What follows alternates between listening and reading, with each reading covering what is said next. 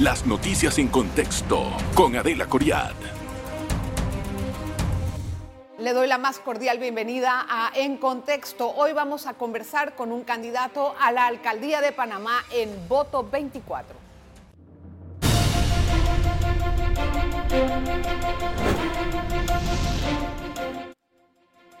Y bueno, este es uno de los cargos más disputados luego del de presidente de la República y es uno de los más importantes porque la comuna capitalina tiene aproximadamente un millón eh, doscientos mil habitantes, un millón tal vez, un millón quinientos mil y con cientos de necesidades. Hay un apetito importante por parte de los partidos políticos en lograr este cargo porque así también tienen una línea, por así decirlo, si logran también la presidencia.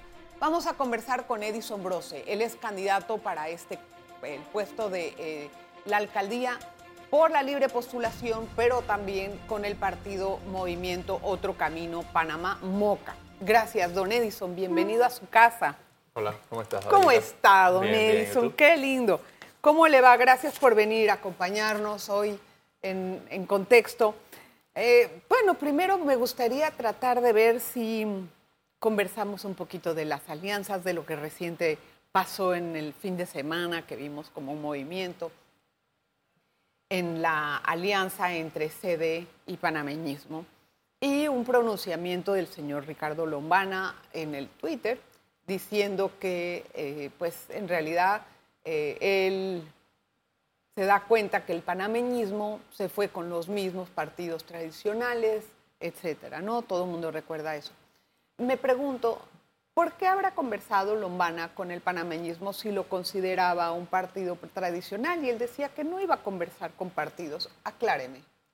Bueno, esa es una pregunta para hacerle precisamente a Lombana.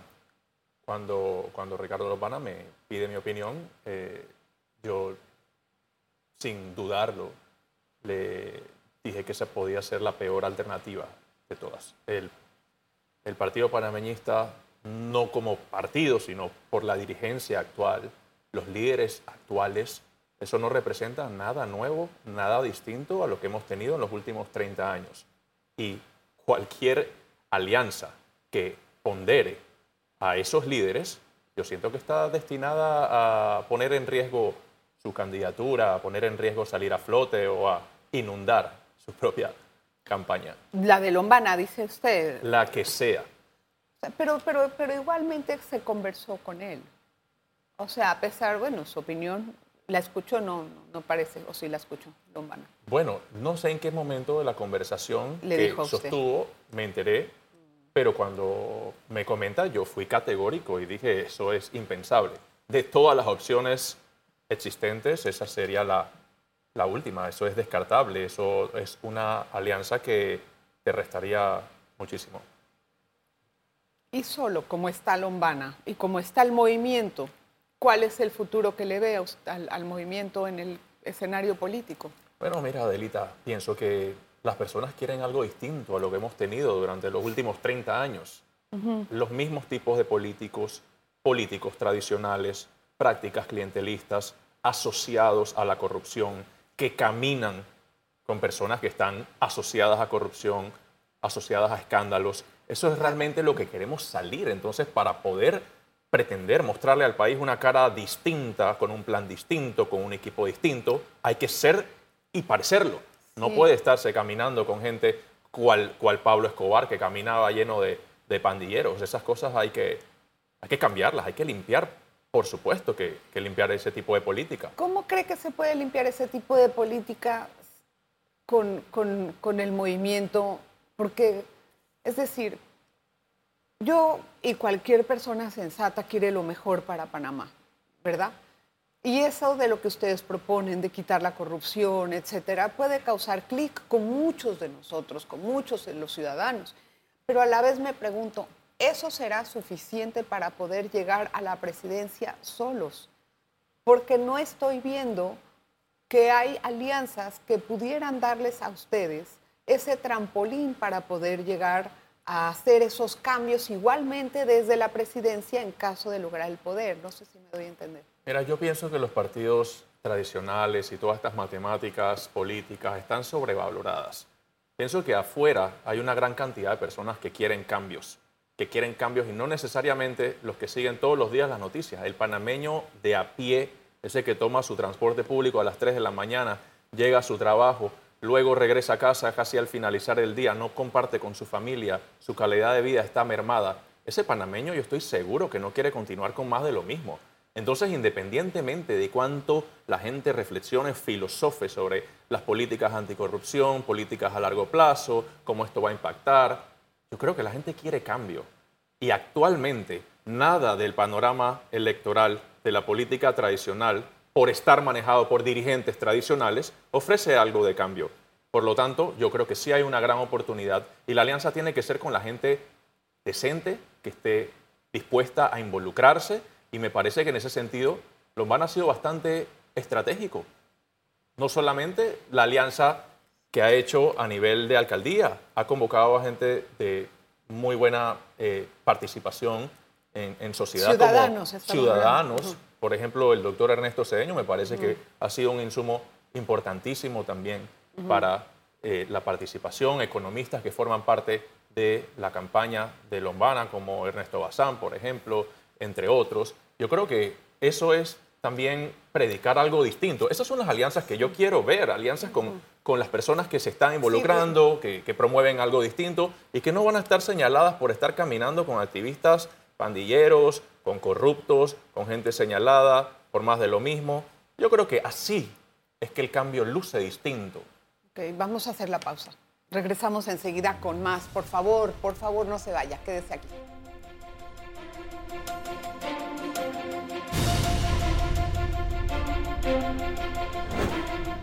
Gracias por continuar en sintonía de En Contexto. Hoy conversamos con Edison Brose, es candidato por la libre postulación a la alcaldía de Panamá.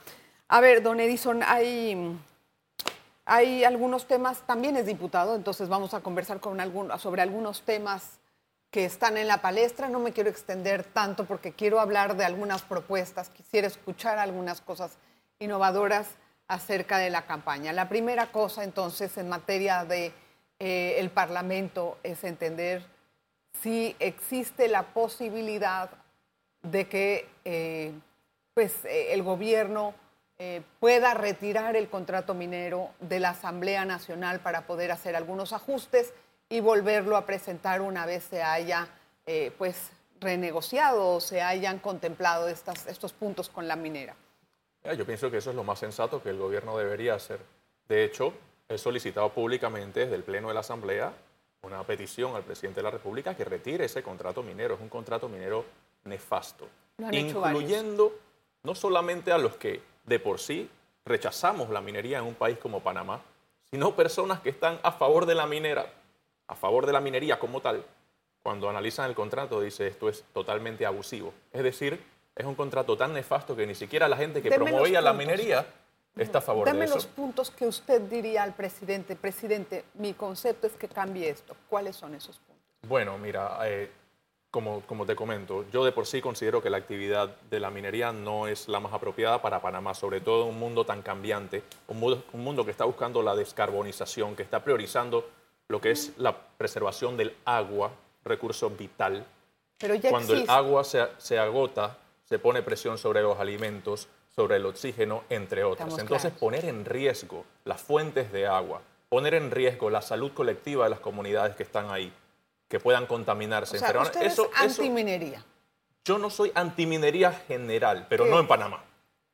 No en Panamá. Entonces, en Panamá no, no, existe eso. O es antiminería o, es minería. ¿Qué otro país se, lo que dañe, pero no el mío? No, lo que sucede es que son dimensiones distintas. Panamá posee el corredor biológico más importante de la región. Cada país tiene su, su No es lo mismo un Panamá que, por ejemplo, una hectárea de bosques, hay más diversidad de árboles y diversidad vegetal que en todo Norteamérica juntos. Entonces, ¿cómo, teniendo un lugar estratégico a nivel eh, de biodiversidad, lo vas a acabar para apostar a una actividad que perfectamente se puede realizar en otras latitudes? la, la actividad ya están dando y ya los árboles con todo el pesar para todos los que tenemos esa, ese gusto por la naturaleza y ese, y ese interés de la conservación, eso ya no está.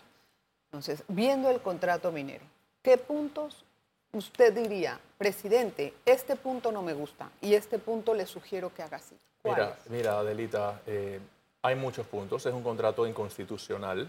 Hay puntos específicos, por ejemplo, eso le otorga poder a diputados de la región para formar parte de juntas directivas de lo que ellos llaman la conquista del Atlántico, que es utilizar parte de los fondos y ver cómo se reinvierten esos fondos. Las funciones de los diputados están claras dentro de la Constitución de la República. Un diputado no tiene que estar eligiendo cómo se utiliza X o Y fondo. Hay fallos inclusive de la Corte Suprema de Justicia que prohíbe a los diputados manejar fondos. Eso desde un punto de vista como un parlamentario dentro del Parlamento. El, tema de la desviación de las fuentes de agua. Yo pienso que si ellos en teoría venden y, y nos abundan en propaganda y que utilizan el agua de lluvia, pero el contrato dice que pueden desviar fondos de agua, que pueden importar una cantidad de maquinaria, eh, todo sin pagar un solo real al Estado, que pueden construir puertos sin ningún tipo de supervisión, que el Estado va a tener seis personas in situ, sin ningún tipo de supervisión. El Estado solamente va a tener seis personas in situ, seis personas permanentemente dentro de más de 12.000 hectáreas. A ver si seis personas se dan abasto solamente dándole la vuelta a, una cuadra. ¿Usted mejoraría la cantidad de fiscalización, por ejemplo, el tono de fiscalización? La fiscalización es muy pobre, muy pobre, y segundo, el Estado no está preparado para fiscalizar. Y ese es uno de los puntos más relevantes por los cuales es inaceptable pensar una actividad como esa en Panamá. Usted, por ejemplo, ha hecho saber esos puntos en específico en una carta, por ejemplo, que haya enviado al Ministerio de Comercio o al ministro de o al presidente de la República. Bueno, mira, yo, yo me he dedicado a, estudiar el, contrato. Y si el contrato prospera en segundo debate, definitivamente que, que así como lo he manifestado en mis redes sociales, lo manifestaré también en el Pleno de la Asamblea. No soy parte de la Comisión de Comercio y lo que he estado es dando un seguimiento. ¿Ha hecho, por ejemplo, alguna manifestación escrita? Bueno, la manifestación que he ah. hecho es que simplemente es una manifestación desde el Pleno de la Asamblea y hasta donde entiendo. en el Pleno he sido el único que ha manifestado el retiro del contrato minero como tal. el retiro del contrato minero. porque es que yo no voy a defender puntos específicos si yo considero que el contrato es improcedente. Bueno, para mejorarlo, pensaría yo, ¿no? O sea, si se va a retirar... no puedo sugerir mejorar algo que de por sí rechazo. Eso no debe ser contemplado. Bueno, vamos a hablar un poquito de su plan, de su plan como alcalde. Me gustaría saber una cosa, o sea, ¿cuáles serían las principales, digamos, tres prioridades que usted va a agarrar o atacar cuando sea alcalde de la República, de, perdón, de Panamá? Sí, mira, eh, lo he comentado en varias entrevistas, despolitización. Eso es muy importante porque despolitizar, la despolitizar la alcaldía nos va a ayudar a liberar fondos que hoy en día están comprometidos pagando planillas politiqueras, pagando gente que no asiste a su trabajo y desviando fondos que podrían servir para todo el resto del plan. Por ejemplo, prioridades en seguridad, muy importante. Espacios públicos. La gente necesita espacios públicos de calidad. Uno va a Panamá Norte, va a Panamá Este, la gente no tiene dónde ir. No hay ni siquiera inversión. La inversión privada es prácticamente escasa. La pública es inexistente. Los parques no están en buen estado. Mucha gente tiene que, por ejemplo, asignarse en lugares como la cinta costera, que cuando buscaba firmas a mí me sorprendía cuando preguntaba a la mayor parte de las personas de la cinta costera de dónde eras. Me dicen, bueno, vengo de acá de, Chepo, otros venían después pues del puente. Es que es un lugar muy eh, de esparcimiento muy bueno pero no hay espacios públicos de calidad. Eso es algo que a mí me encantaría desde la alcaldía poder ubicar lo que es espacios públicos que la gente tenga donde ir. Áreas verdes, lugares de esparcimiento, parques donde puedan hacer deporte, actividades culturales. Vamos a ver cómo va a realizar eso cuando regresemos del cambio. ¿Le parece? Una pausa y volvemos.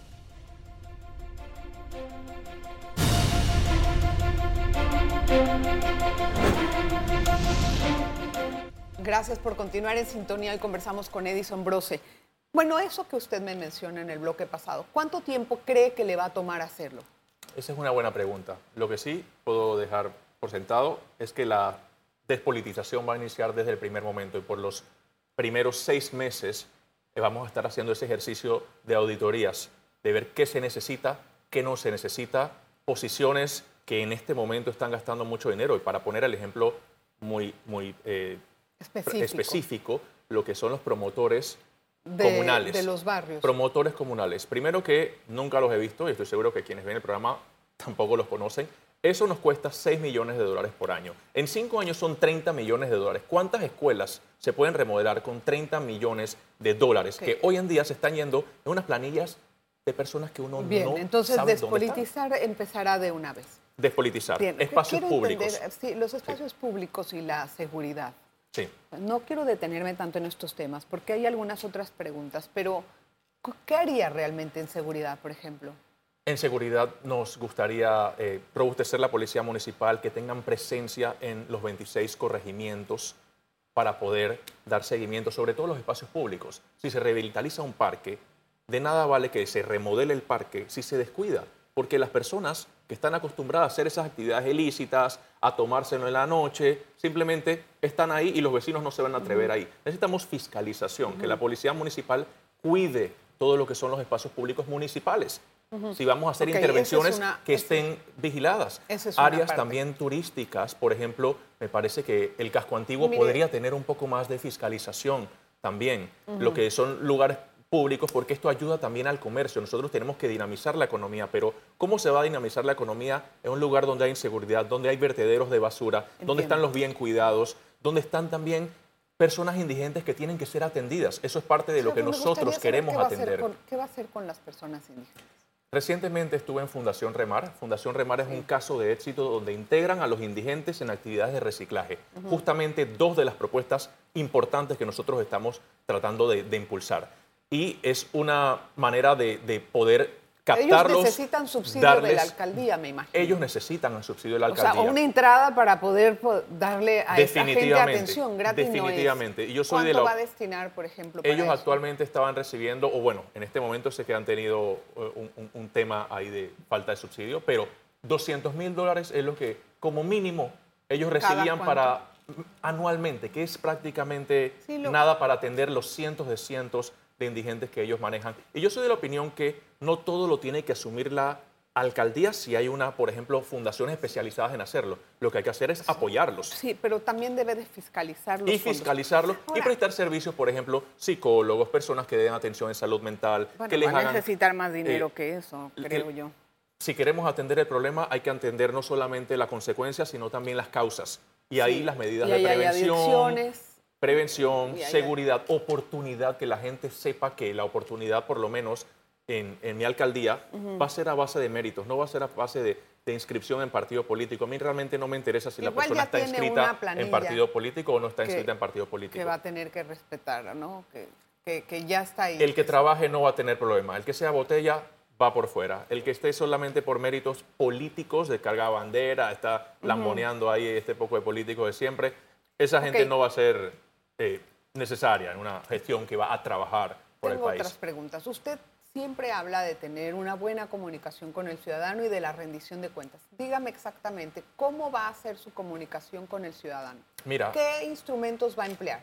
Hay un instrumento clave que es la ley de descentralización que establece precisamente lo que son las consultas ciudadanas. Recientemente estuve en una comunidad de adultos mayores donde un buen día amanecen con juegos de niños yo les pregunté, ¿ustedes fueron consultados por eso? Me dijeron, no. Pero Ese es un ejemplo. Esa historia, pero dígame exactamente. ¿va a ser Consultas ciudadanas. ¿Qué otra, para la toma de decisiones.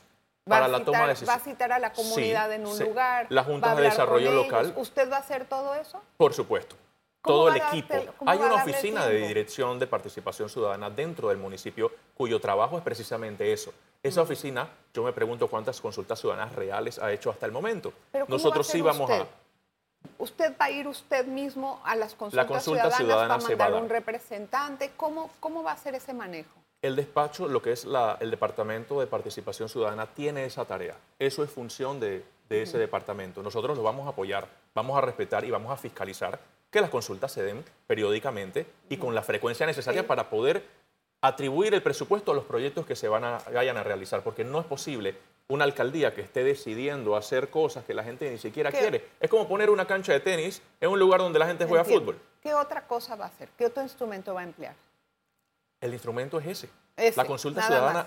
Sí, claro, lo que pasa es que en este momento no se hace. En forma de rendición de cuentas, ¿cuál va a ser su método para rendir cuentas? Mira, hay mm, una, un método que actualmente pongo en práctica y son los informes mensuales. Mi despacho es uno de los pocos despachos en la Asamblea Nacional que hace informes mensuales donde detallamos cada una de las cosas que hacemos en un mes.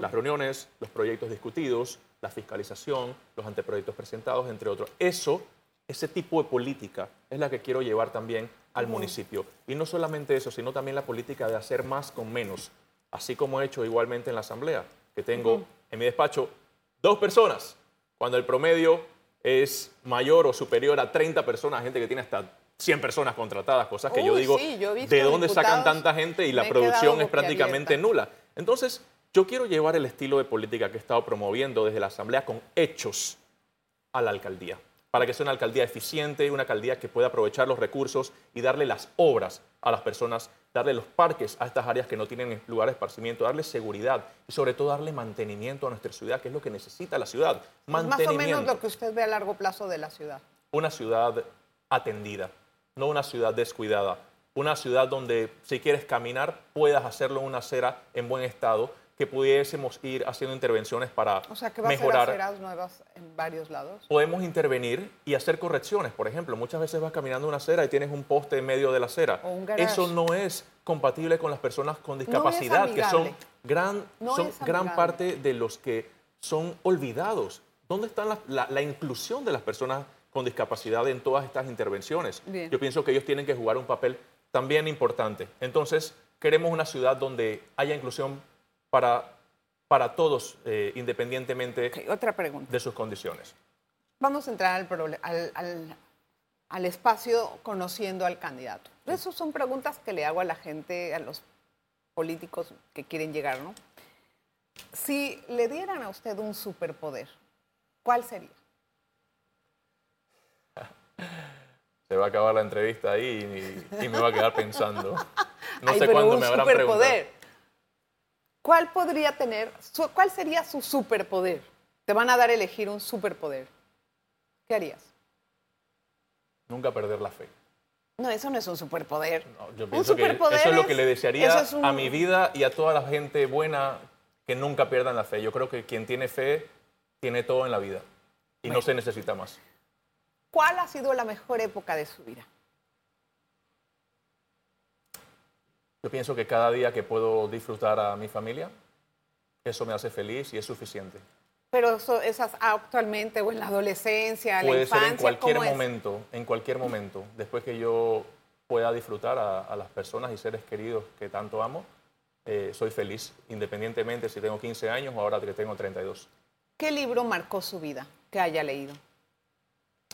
Bueno, mira, he leído tantas cosas que no tengo uno específico que me haya marcado. Bueno, ¿cuál está leyendo ahora? Bueno, actualmente, me, recientemente eh, adquirí un, un libro del primer ministro Benjamín Netanyahu. Buenísimo. ¿Cuál es? ¿El que habla de la, de la vida de él? Ese lo tengo en stand-by porque estoy terminando de leerme uno que se llama El estallido del populismo, que también está buenísimo. De pero ese Álvaro este... Vargas Llosa. Lo tengo, me lo estoy leyendo a la par de todos los proyectos de ley, así que digamos que avanzo unas cinco páginas por día, como mucho. ¿Cómo maneja los momentos de crisis? Te digo, soy un tipo de fe. Yo creo que la fe me, da la fuerza que necesito. De esa forma. Total. Total. Cuando tiene problemas, digamos, con la, la alcaldía, la forma en que es usted de parte de un. Todo lo dejo en manos de Dios y me va mejor, me va bien. Es un hombre y no temo nada. Es un hombre de fe. Sí. Gracias, don Edison. Gracias, por venir al gracias, Ahí está helado, don Edison, hombre. ¿Qué le pasó? le, dio, le, dio, le dio el frío de acá del estudio. Ah, está frío. Gracias, don Edison, por estar con nosotros. Gracias a usted siempre por su sintonía.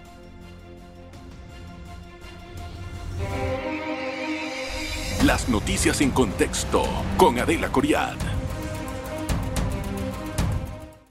Revive este programa entrando al canal 1 de BOD de Tigo.